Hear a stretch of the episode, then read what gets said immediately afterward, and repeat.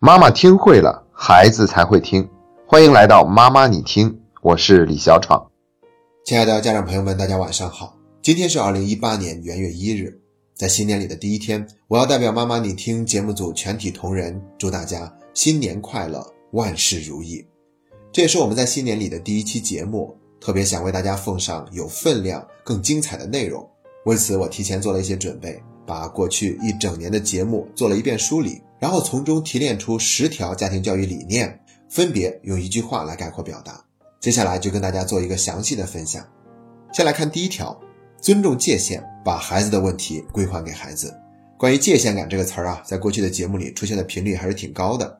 一个人改变不了另外一个人，只能影响。亲子关系也是这样。可是作为家长，我们一旦看到孩子身上有什么不好的行为出现时呢，我们就特别的着急，尤其是觉得他一时半会儿改不了的时候，我们就更着急了，就想着越界替孩子做主。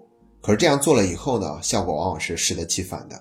就像我们曾经做过一期节目，名字叫做《我们的问题不是出在做的太少，而是太多了》，每一次越界都是在提前扼杀孩子的主动性。增加孩子对家长的依赖，然后久而久之呢，就会带来更多的对抗和摩擦。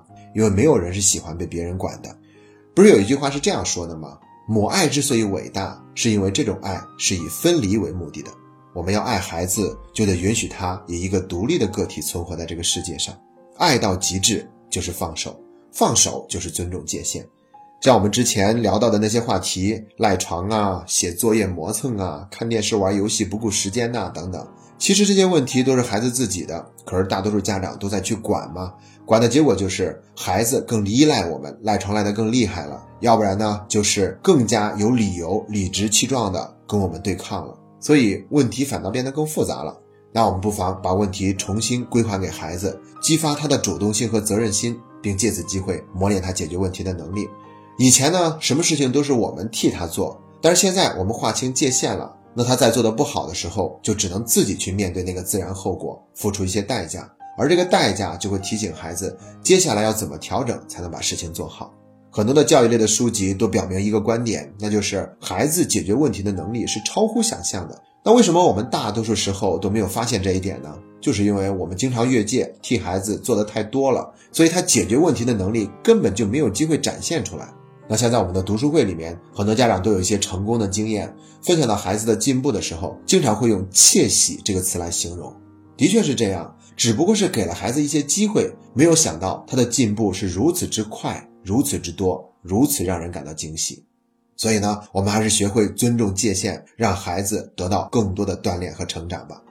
第二条叫做：问题不在于事实，而在于看待事实的态度。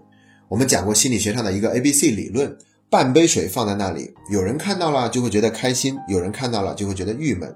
那半杯水没有能力决定一个人开心，另外一个人不开心，而是他们每个人自己的价值观和看待这半杯水的态度，决定了他们有什么样的情绪。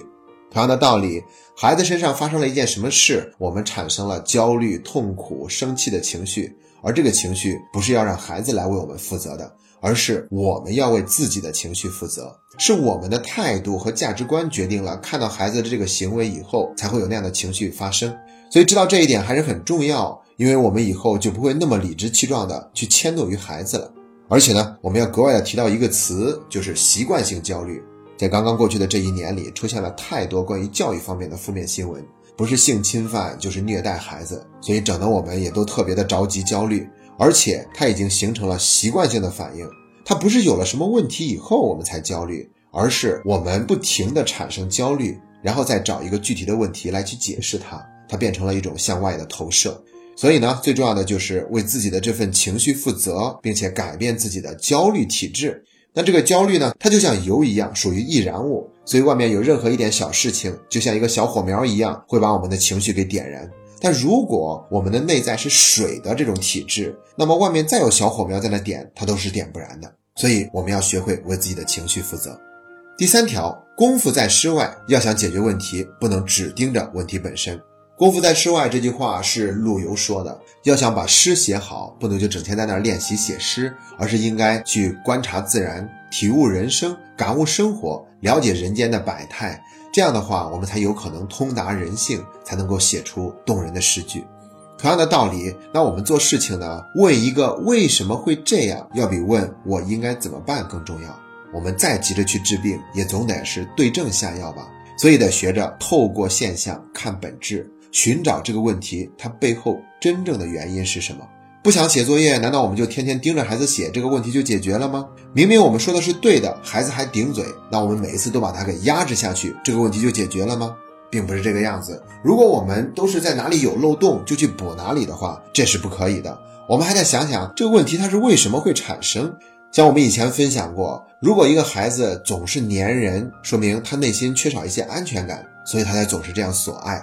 那我们要主动去满足他，这个问题就解决了。那如果一个孩子明明我们说的对，他都还要顶嘴，说明这个孩子呢，可能在其他的地方受到了一些委屈，积怨所致，已经跟当下发生的这个事儿没有什么关系了。那我们就要去留意平常的言行怎么样，就给孩子造成了那种委屈憋屈的感受呢？那我们以后调整跟孩子的沟通方式，这样孩子内心就不会有那种情绪产生了。所以找到问题的症结所在，再去解决问题才是最好的办法。如果整天盯着问题本身想把它给解决，那是属于急功近利的，而且这种方法是非常狭隘的。所谓磨刀不误砍柴工。发现了问题以后，去从更多的角度审视，并去了解它产生的原因所在，要比忙着解决这个问题更重要。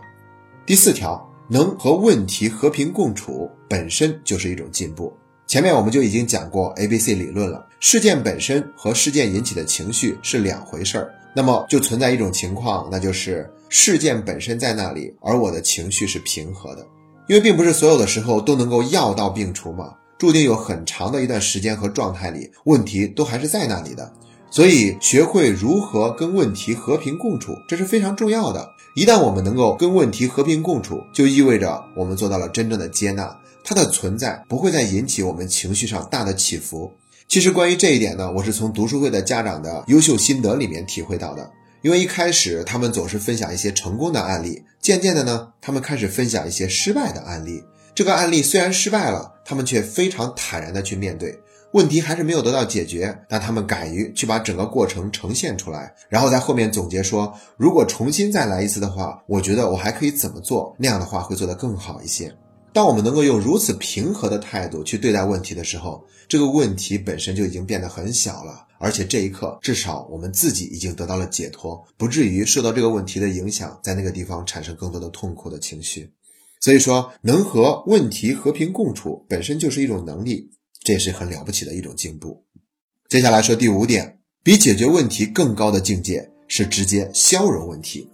我们一直在强调一句话：黑暗中的问题一旦来到阳光之下，它就不存在了，也就更加不需要去解决了。同样的道理，在沙滩上要想建一座高楼大厦的话，地基这方面会有很多的问题需要解决。可是如果我们把这个盖楼的计划移到平常的地面上，那在沙滩上地基那方面的问题不就都不存在了吗？更加不需要去解决了。其实这一点非常重要的就是，有的家长会陷入一种很大的痛苦，就是感觉自己怎么做都是错的。这个时候就提醒我们，必须得把状态做一个调整，从黑暗进入光明之中。要知道，那些做的教育非常好的家长呢，人家并不是什么问题都会解决的。你问他一个什么问题，他也未必能够答得上来，因为在人家孩子身上，这样的问题根本就没有发生过。所以说，努力的在家庭氛围上去下功夫，让整个的环境有一个彻底的转变，那么很多的问题不需要解决，它自然就消失了。一念之转，就是天堂和地狱的差别。所以呢，有的时候我们需要去解决一下具体的问题，而更高水平的人，则是去学会通过改变整个的这种氛围，来让问题直接消融掉。那这是一个好的消息，他在告诉我们，没有必要事必躬亲的去解决所有的问题，因为有可能我们一旦进入了更高的境界，这些问题就直接消失了。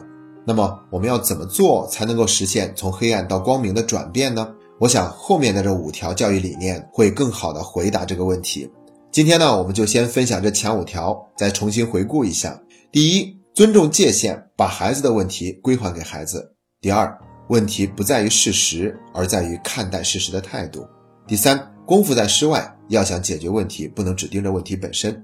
第四，能和问题和平共处，本身就是一种进步。第五，比解决问题更高的境界是直接消融问题。后面五条内容我们下期节目再见。今天的节目就先到这里，这是妈妈你听陪你走过的第一百八十三天。